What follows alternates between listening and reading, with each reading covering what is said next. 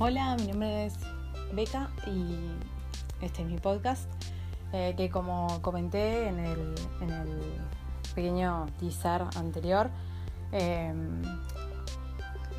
vamos a estar comentando sobre todo películas, eh, además alguna serie, pero la idea es desahogarse y contar todo con spoilers y todo. Así que para los que no están, no hayan visto eh, la recomendación es que se mantengan eh, por fuera. Hay otro podcast mío en el que hablo también, comento las cosas y que es sin spoilers, que hago sinopsis eh, sin spoilers de películas y series a recomendar y a no recomendar también. Así que bueno, sean bienvenidos, este es nuestro desahogo. La idea también es que más allá de los datos que yo aporte, si falta algo, que ustedes también contribuyan. Pueden escribirme en redes sociales, a mi Twitter, arroba Baycast. Así que bueno, sean bienvenidos. Bueno, la película de la que vamos a hablar es eh, Doctor Strange, Hechicero Supremo. Es un personaje que yo no conocía, la verdad.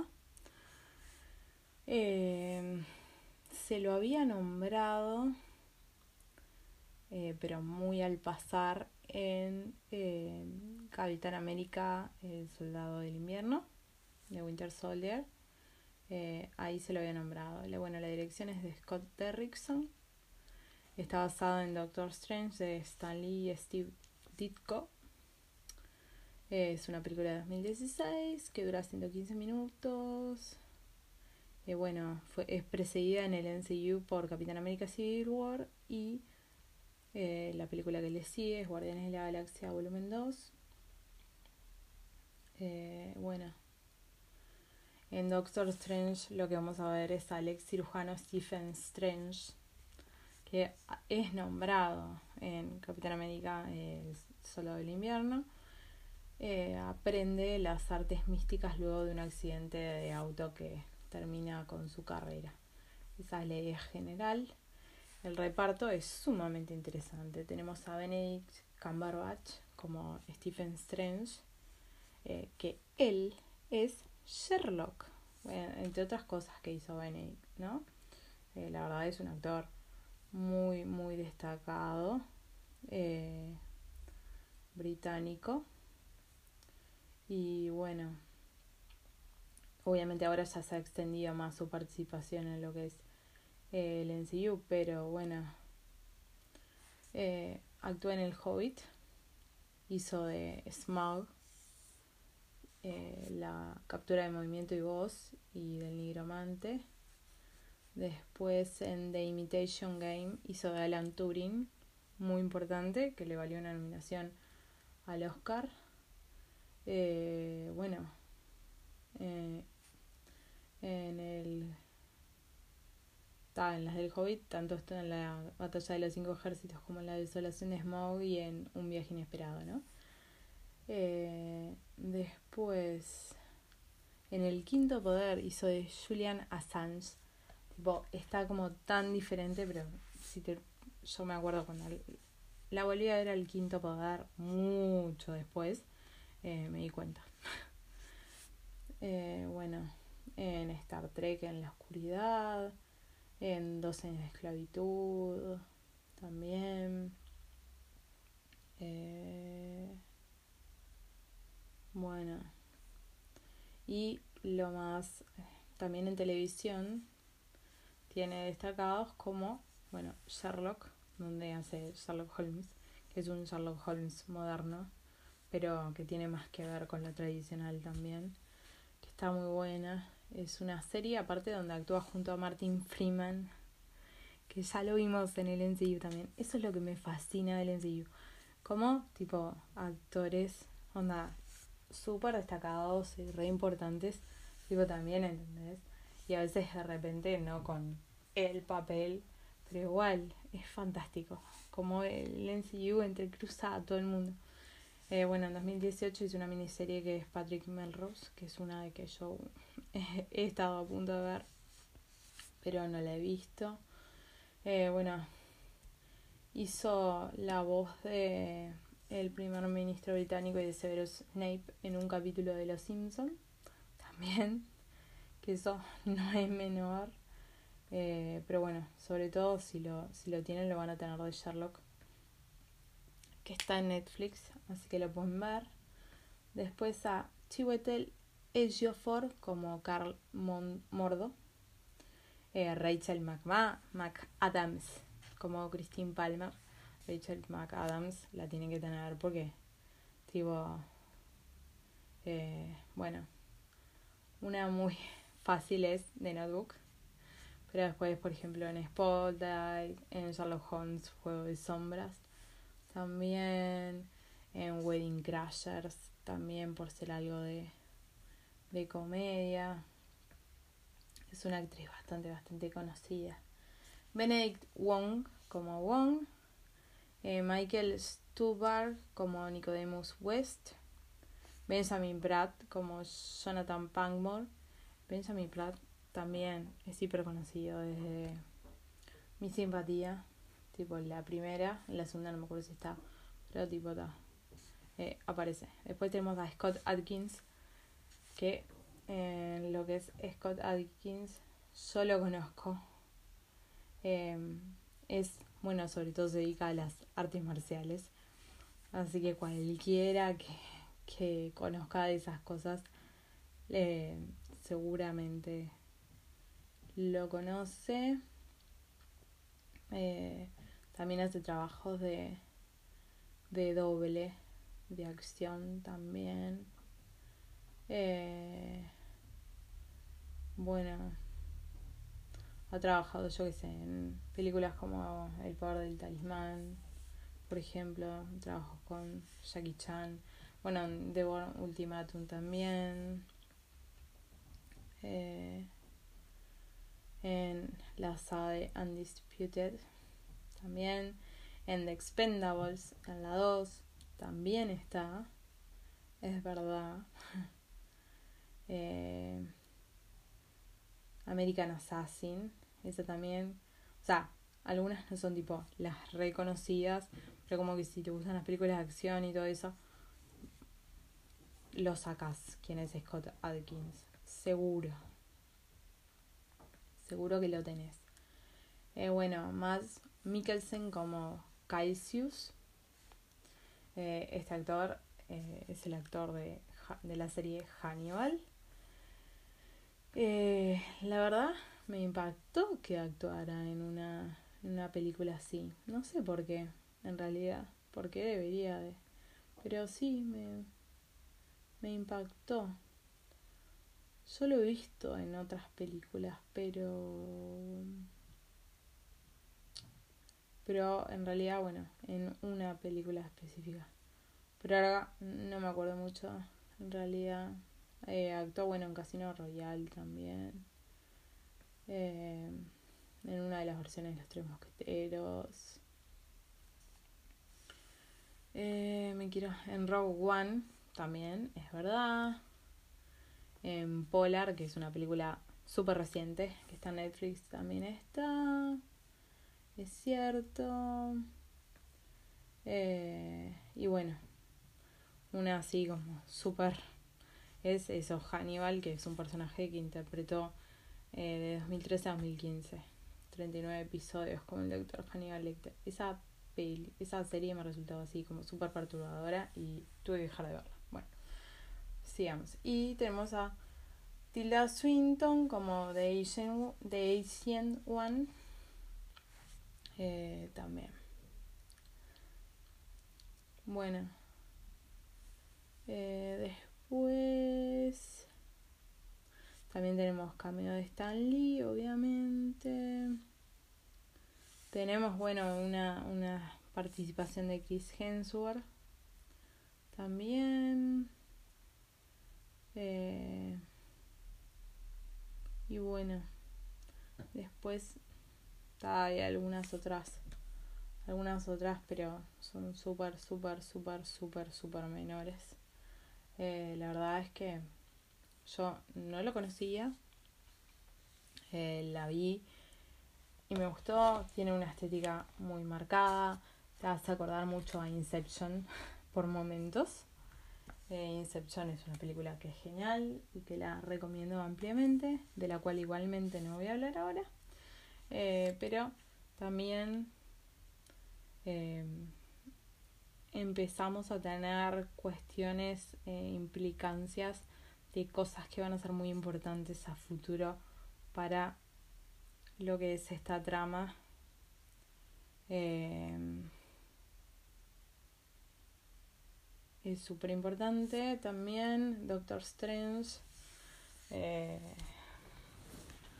también es parte de las personas que tienen estos objetos eh, muy muy valiosos que ya vimos bueno en Era Ultron eh, y que vimos en Guardianes de la Galaxia, que son, bueno, las gemas del infinito, que es más o menos eh, todas las, a ver, todas las películas tienen sus tramas particulares, pero como que hay una cosa que atraviesa al MCU, que es, son estas gemas del infinito, que son cinco, es la gema del tiempo, la gema del espacio, la gema del poder, eh, la gema del alma y la gema de la mente. Ahí está. Son cinco. La gema de la mente, la gema del alma, la gema del poder, la gema del espacio, la gema del tiempo y no me parece que me falta una. Que son seis y me falta una. Eh, ¿Qué vendría a ser? Ay. Sí, son seis. Eh, la otra es la gema de la realidad o algo así. Que es una que en realidad eh, demora, demora un poco más en aparecer.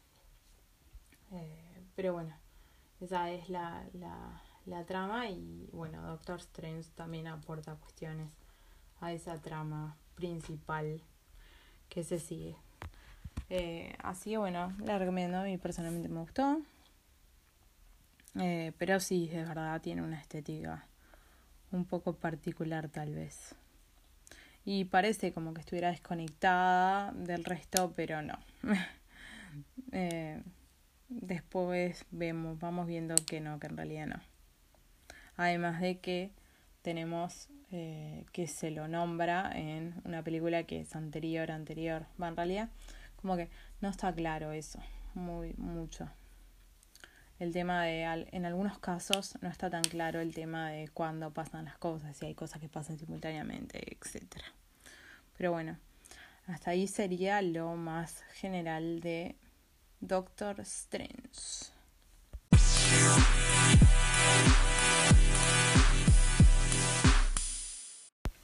Bueno, hasta acá llegó la información sin spoilers. Así que, si por alguna razón em, no las vieron o algo, este es el momento para arrepentirse y volver para atrás. Em, hasta acá llegó la parte sin spoilers. Tengo un, un podcast que se llama De Culture, que em, muy sencillo que en ese hablo sin spoilers. Así que, eh, en todo caso, vayan por ahí. Y ahora, eh, esta es la alerta, alerta, alerta de spoilers al que no esté preparado para o no quiera saber porque no las ha visto. Es hasta este momento, eh, en este momento, si no viste, pausa, mira la película, y después volvés. ¿Ok? No puedes decir que no te avisé.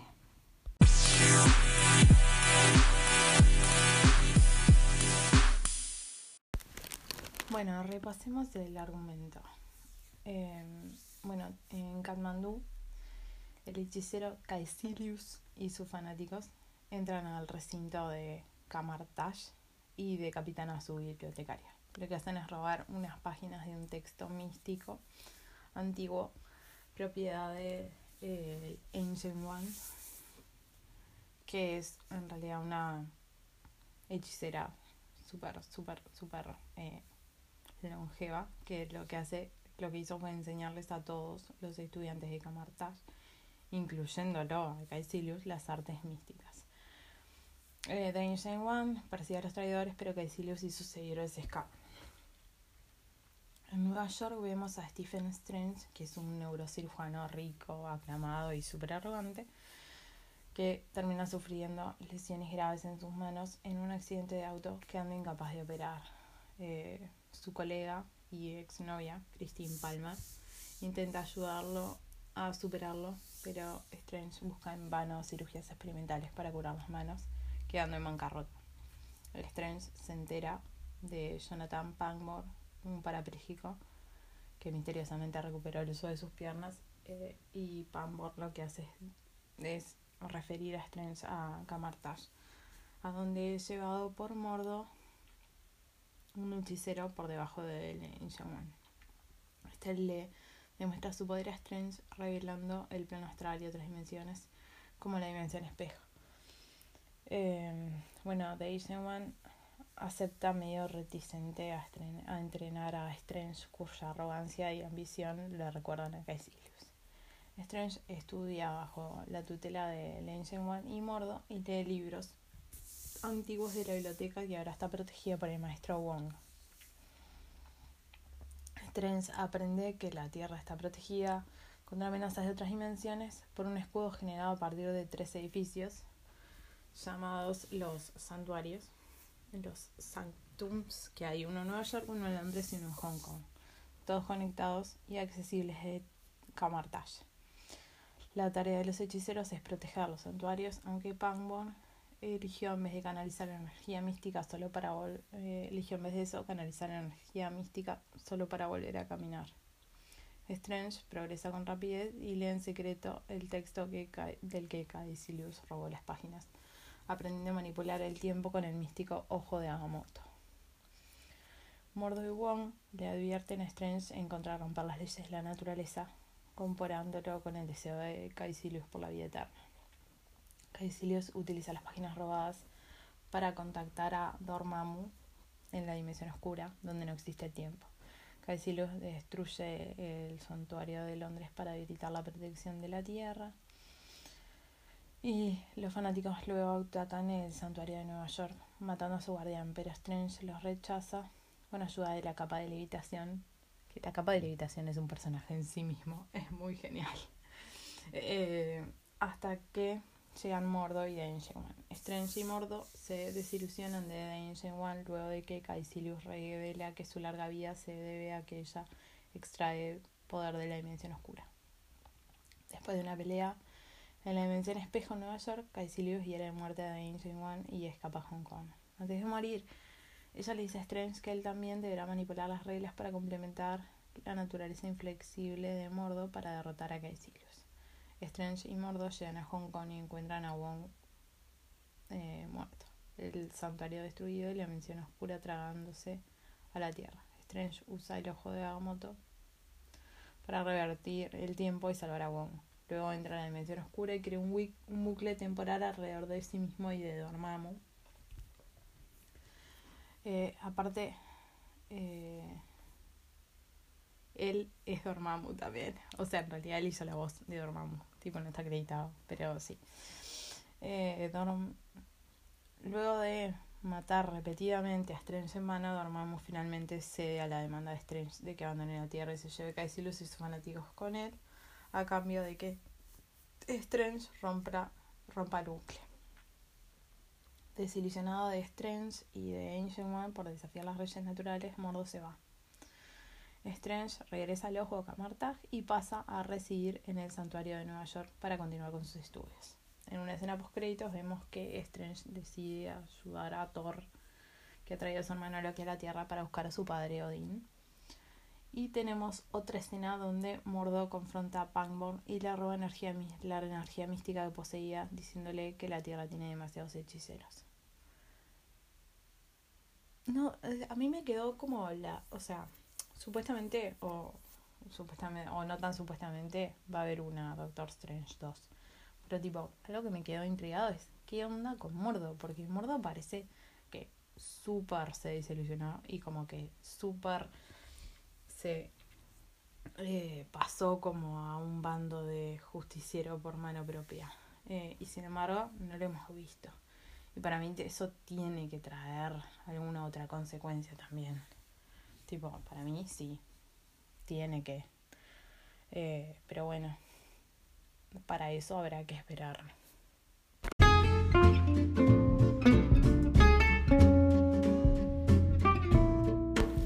Bueno, esto ha sido, perdón por el spoiler, el, capítulo, el episodio de la semana. Y bueno, hasta la semana que viene donde comentaremos los capítulos de la próxima semana. Chao.